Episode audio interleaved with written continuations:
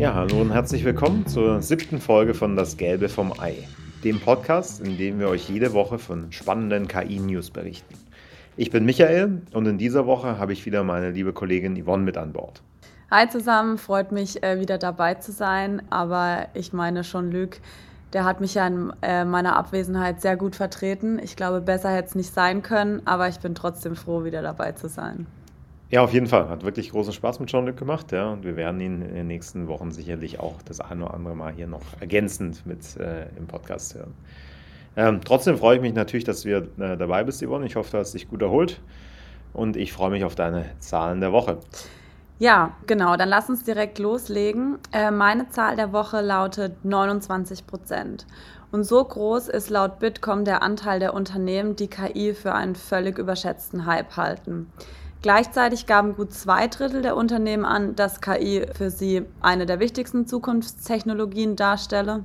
Ja, äh, klingt wie wenn die Unternehmen entweder euphorisch oder genervt von dem Thema sind. Ne? Äh, würde mich natürlich interessieren, ob äh, bei den 29 Prozent die KI nur für ein Hype-Thema halten, auch die Frage nach dem Internet als äh, Ding, das wieder weggeht, gestellt wurde, würde mich auch mal interessieren. Ja.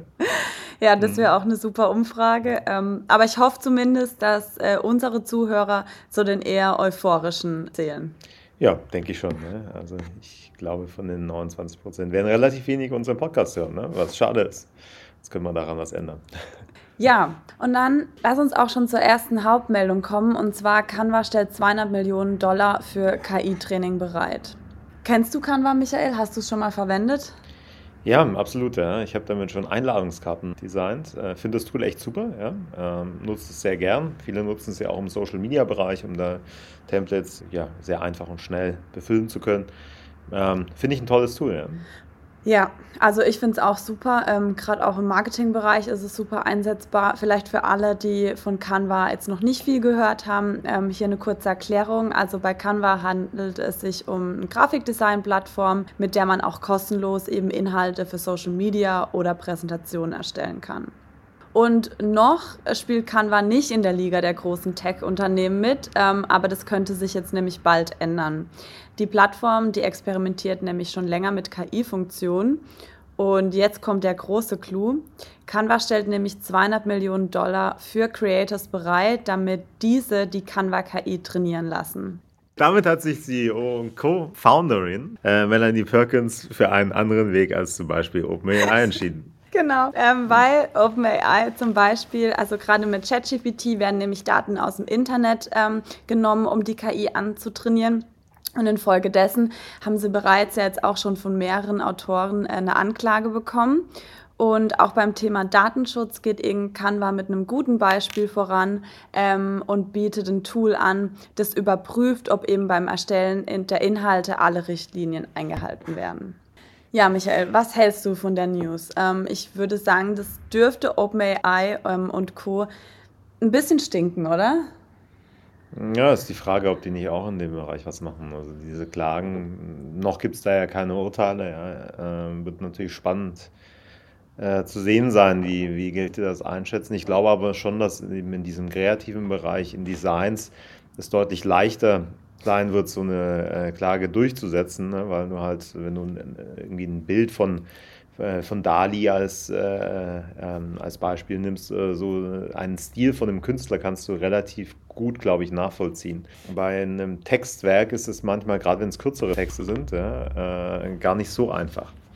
Deshalb glaube ich, wenn es so um Texte geht, ähm, ist dieses Thema Datenschutz, Urheberrecht wahrscheinlich schwieriger in der Nachweispflicht, während es bei, bei Bildern eben einfacher ist. Deshalb, da kann man ja nur Grafiken macht, ne, ist die Gefahr bei denen echt, recht, recht groß und deshalb finde ich es eigentlich einen, einen cleveren Schritt, es so zu machen. Ne. Die Frage wird halt sein, ob sich ähm, OpenAI und die anderen auch mit, mit diesen Design-Themen auseinandersetzen, die ja doch eher Nische sind im Vergleich zu dem Rest, den sie aktuell angehen mit Text und Bild. Ja.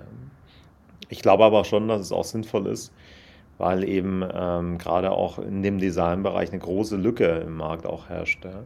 Also es gibt ja einige Startups, die schon Generative AI für, für Folien oder Designs einsetzen, aber meistens verwenden die einfach nur fertige Templates und füllen Inhalte rein dann. Ähm, und schaffen keine neuen Designs. Ne? Ähm, also sowas wirklich in dem Bereich des äh, Designs erschafft, kenne ich bisher nicht. Und ich glaube, dass dieser Schritt für Canva wirklich ein, ähm, super wichtig ist. Und wenn du halt möchtest, dass es dein Alleinstellungsmerkmal zukünftig wird, macht das mit dem eigenen Antrainieren natürlich wahnsinnig viel Sinn. Ja. Ähm, bin gespannt, was rauskommt. Ja. Ja, also ich würde sagen, wir beobachten das auf jeden Fall weiter. Ich denke, es wird noch eine Zeit gehen, ähm, bis es da die ersten Testversionen gibt, aber wir sind gespannt. Ja, kommen wir zu einer anderen Meldung, die OpenAI betrifft. Die prüfen aktuell, ähm, selbst zu einem äh, Chiphersteller zu werden. Ja? Ja, sie wollen selbst eigene Chips entwickeln, ja? weil es eben große Lieferengpässe gerade auch im Markt für, für Chips gibt.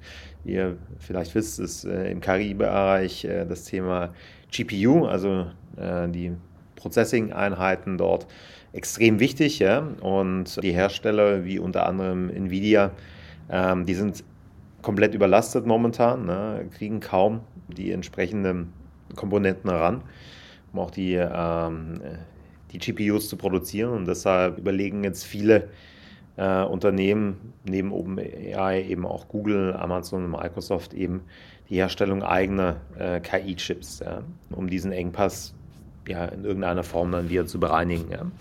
Und OpenAI prüft das äh, aktuell, ziehen es in Erwägung. Ja. Noch scheint es keine finale Entscheidung zu geben, aber es ist zumindest interessant zu sehen, ja, wie groß dort OpenAI auch schon denkt aktuell. Yvonne, was, was meinst du? Hältst du das für möglich, dass sie das machen? Also ich glaube, möglich ist es auf jeden Fall. OpenAI wäre da jetzt auch nicht das erste Unternehmen, das drüber nachdenkt. Ähm, nämlich auch Amazon und Microsoft wollen ihre eigenen Chips zum Training von KI-Modellen zur Verfügung stellen. Ähm, und wie du ja gesagt hast, die Lieferkette ist gerade im Moment durch den Boom ähm, enorm überlastet und leistungsstarke Chips von Herstellern wie Nvidia sollen noch bis 224, glaube ich, ausverkauft sein. Deshalb wäre es auch ein super kluger Schachzug, da jetzt aufzuspringen und die KI-Chips einfach selbst herzustellen. Ja, warten wir uns mal ab, was äh, dabei rauskommt. Ich glaube, äh, es ist schon eine große Hürde, es anzugehen. Und wahrscheinlich wird da auch wieder ein Teil direkt dann eben eingekauft. Ne?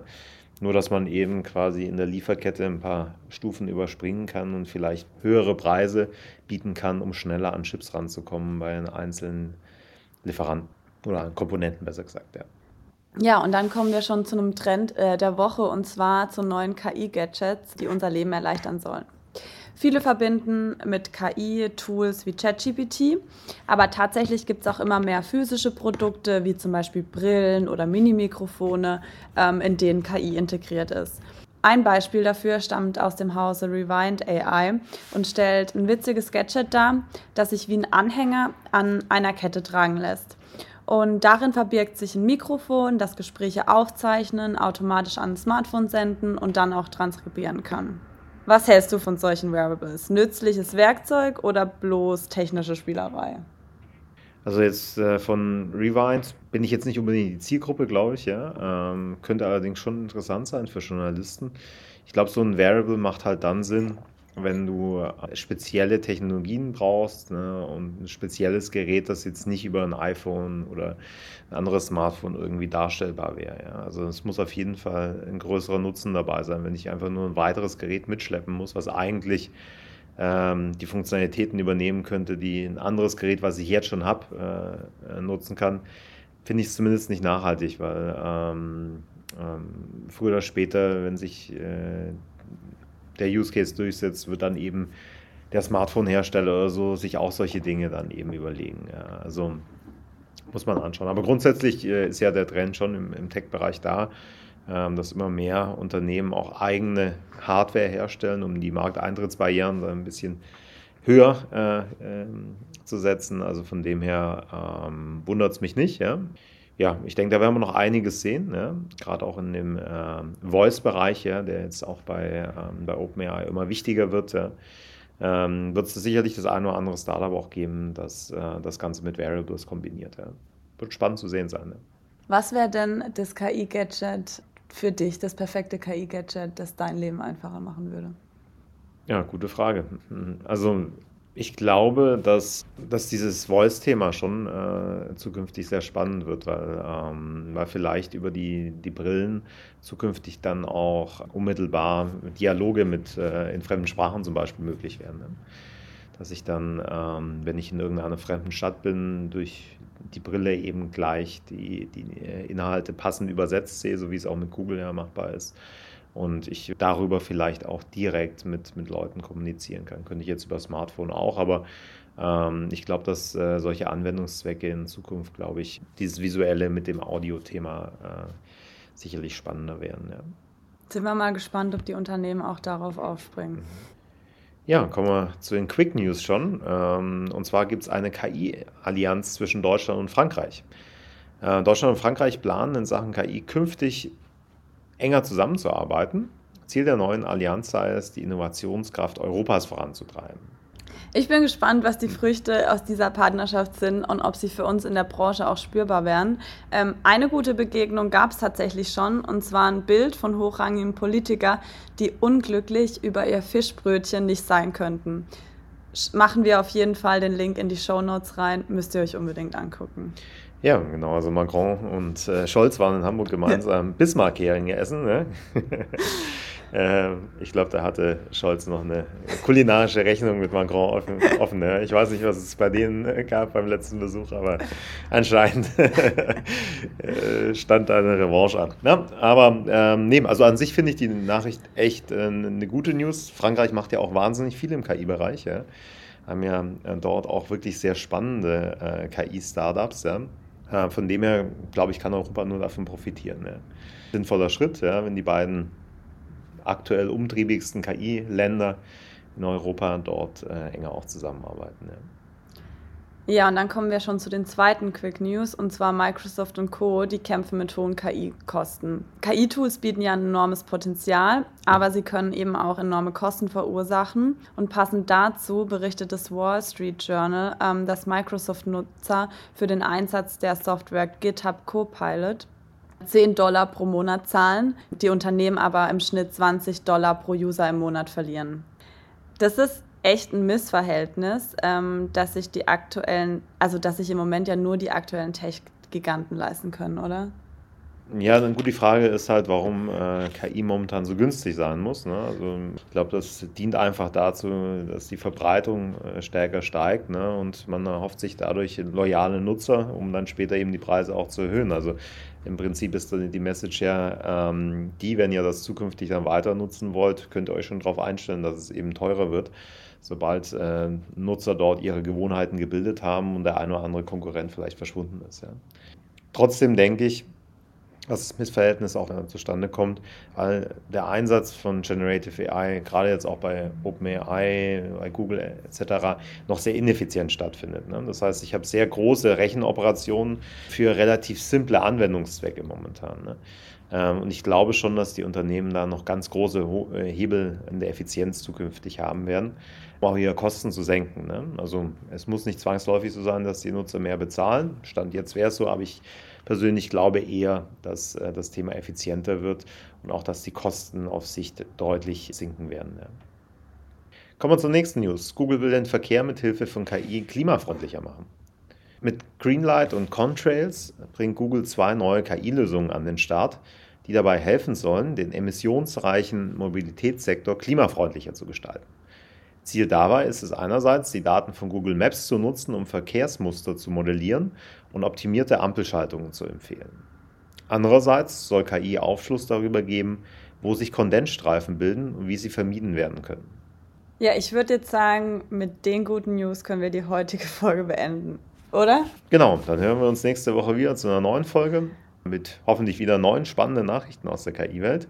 Wenn ihr nichts verpassen wollt, abonniert uns doch gerne und lasst uns eine Bewertung da oder diskutiert mit äh, mir und Yvonne über LinkedIn, ja. Äh, gern schriftlich, äh, ist leichter als beim Sprechen heute. Von dem her, macht's gut. Ciao.